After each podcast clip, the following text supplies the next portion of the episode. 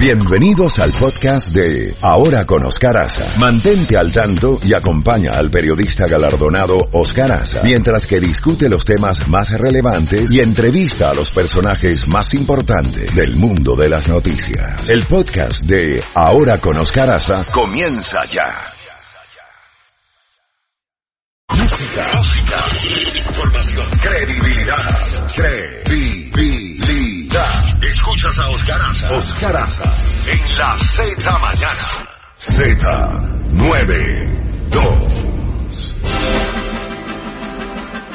Bueno, eh, 8 y 30 minutos ya tenemos en la línea telefónica desde La Habana a Berta Soler, con quien vamos a conversar, Berta Soler de las Damas de Blanco, eh, sobre la situación que están, que continúan viviendo ellos en Cuba y lo que ha ocurrido eh, el pasado fin de semana con la represión contra las damas de blanco. Berta, siempre es un placer conversar contigo. Cuéntanos cuál es la situación actual eh, tuya, de Ángel Moya y de las damas de blanco.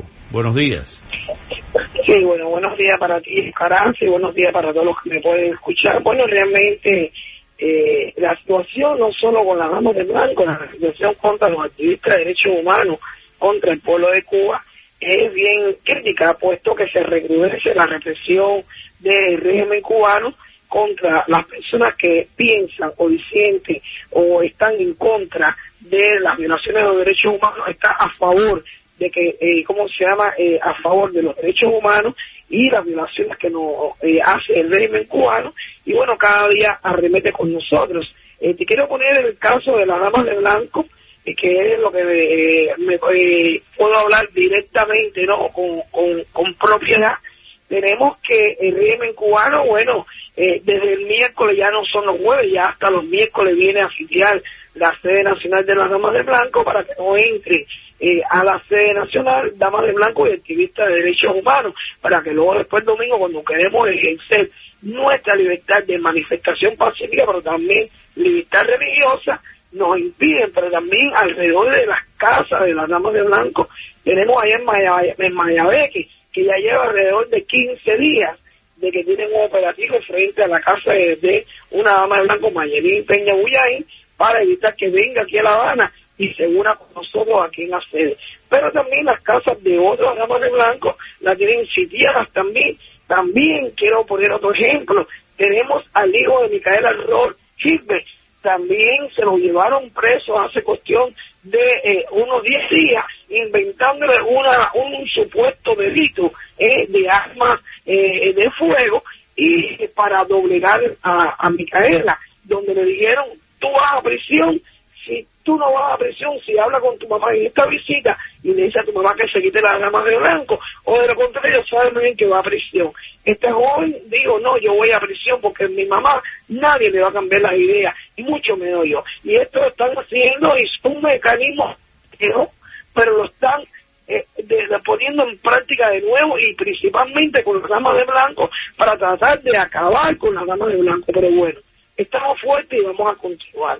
Este domingo 8 de septiembre eh, hizo una convocatoria a la Unión Patriótica de Cuba, que el, el, el líder es José Daniel Ferrer, eh, eh, planteando una serie de puntos que realmente demandas, son demandas que realmente teníamos que eh, acatar y apoyar, y en una de ellas era por la recru el recrudecimiento de eh, la, represión contra las damas de blanca de blanco y bueno, dijimos presente como todos los domingos para nosotros el 199 domingo represivo del Departamento de del Estado contra las damas de blanco, contra la campaña Todos Marchamos, contra la participación en misa, las damas de blanco en diferentes eh, iglesias, contra la manifestación pacífica de las damas de blanco y bueno, dijimos eh, sí en las calles como siempre, puedo decir que 39 damas de blanco, 38 damas de blanco pudieron participar en misa en diferentes iglesias,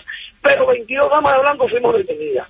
Y detenidas, y de estas 22, 5, eh, 6 fueron multadas, una allá con 150 pesos moneda nacional, una en Guantánamo y las otras cinco restantes aquí en La Habana. En el caso de Ángel Moya y, y, y, mío, de esta sobre quien les habla, no fuimos multados, pero fuimos detenidos por 24 horas y quiero resaltar que Ángel Moya y yo, los domingos que salimos, todos los domingos cuando salimos a las calles a protestar, somos detenidos por 24 horas. Llevamos tres años en esta situación, que dormimos todos los domingos en los calabozos, mazmorras de los Castro Díaz Canel. Y esto es lo que está de todas formas, vamos a seguir activos, vamos a continuar nuestra lucha por la libertad de los presos políticos, pero también por la defensa de los derechos humanos. Berta, ¿cuál es la actitud de las nuevas autoridades de la Iglesia Católica con relación a ustedes y a, las damas de blanco? Bueno, mira, en este mismo momento eh, no te puedo decir mucho de sobre la Iglesia Católica.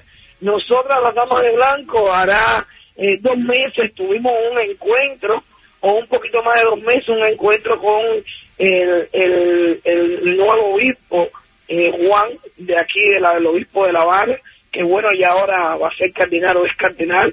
Y bueno, él fue receptivo con nosotros, nos ha escuchado, eso sí, nos ha escuchado, pero bueno, y nos dice que le transmite las cosas al rey.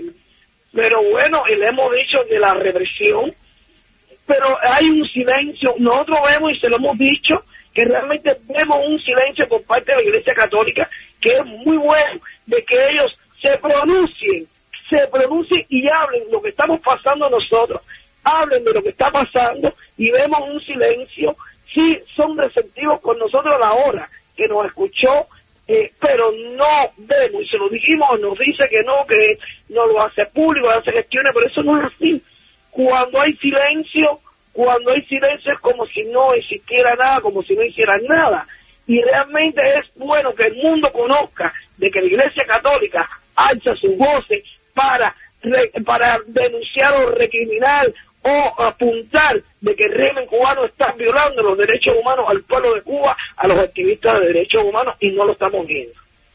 Ah, finalmente, Berta, tú sigues con impedimento de salida, ¿no? De Cuba.